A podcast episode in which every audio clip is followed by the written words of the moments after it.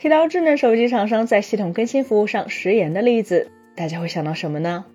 如果你是一位经验丰富、经历过智能手机早期的玩家，可能会想到各种不太好的事情。比如曾经的索尼爱立信就曾在推出 Xperia X2 时，表示它能够升级未来的 Windows Mobile 7.0，但后来大家都知道，这个系列被大改成了 Windows Phone 7，而且不允许老机型升级。又比如说，曾经 HTC 有一款热卖机型 Desire HD。官方原本承诺为其推出安卓4.0的更新，但后来却以遭遇技术困难、系统变化太大为由，直接放弃了更新计划。除此之外，LG 也干过类似的事情，他们推出的全球首部双核智能手机 Optimus 2X，就在系统更新上表现糟糕。当其他厂商的类似配置机型都已更新到安卓4.1时，LG 甚至一度打算放弃 Optimus 2X 安卓4.0更新。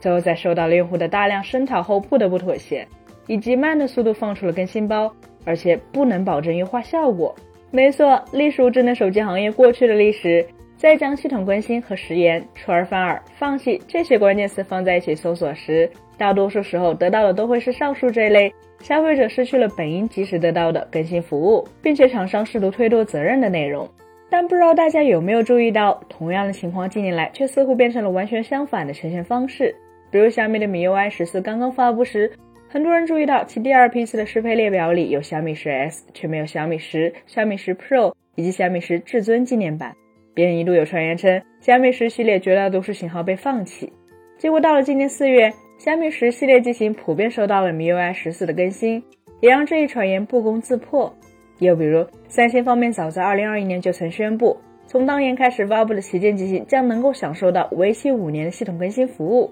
而在此之前的机型则只有四年的更新周期。按照当时的那份公告，二零二零年年初发布的 Galaxy S 二十系列，到今年二零二三年一月，应该就已经失去了获得月度更新的资格，只能每季度更新一次安全补丁才对。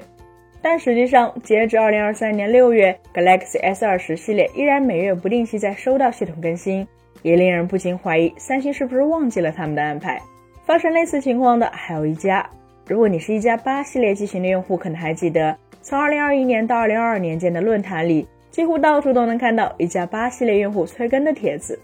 甚至到了二零二一年年底，刘作虎还曾专门解释了为老机型适配 ColorOS 的难度。但现在已经是二零二三年，整个一加八系列从入门款到旗舰机型，都全部都升级到了基于安卓十三的 ColorOS 十三点一。曾经的拖沓已不复存在，效率之高更是令人啧舌。从严格意义上来说，无论是说好的系统更新结果没了，还是说好了已经放弃更新结果又有了，本质上都可以说是相关厂商在系统更新这件事上食言了。但这两件事的本质显然完全相反，而背后的原因自然也体现出了不同的时代特征。为什么曾经说好的系统更新会没了？追溯历史不难发现，此事背后一方面往往正好是相关操作系统大改的节点，比如从 Windows Mobile 到 Windows Phone，比如安卓 2.x 到安卓 4.x。由于系统的变化实在太大，厂商的适配遇到技术困难，自然就很正常。另一方面来说，当时的智能手机行业基本上还称得上是卖方市场，只要推出新机，基本都不太愁卖，所以厂商们对于给老机型进行复杂的新版系统适配这件事，当然就会觉得划不来。既然能推则推，反正用户也不会不换机。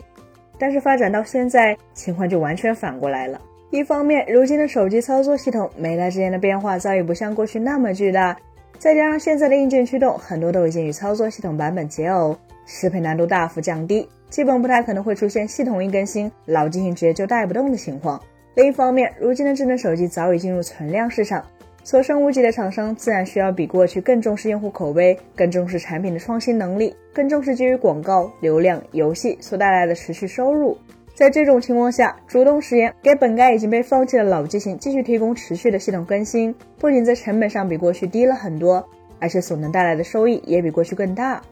因此，站在手机厂商的角度来说，又何乐而不为呢？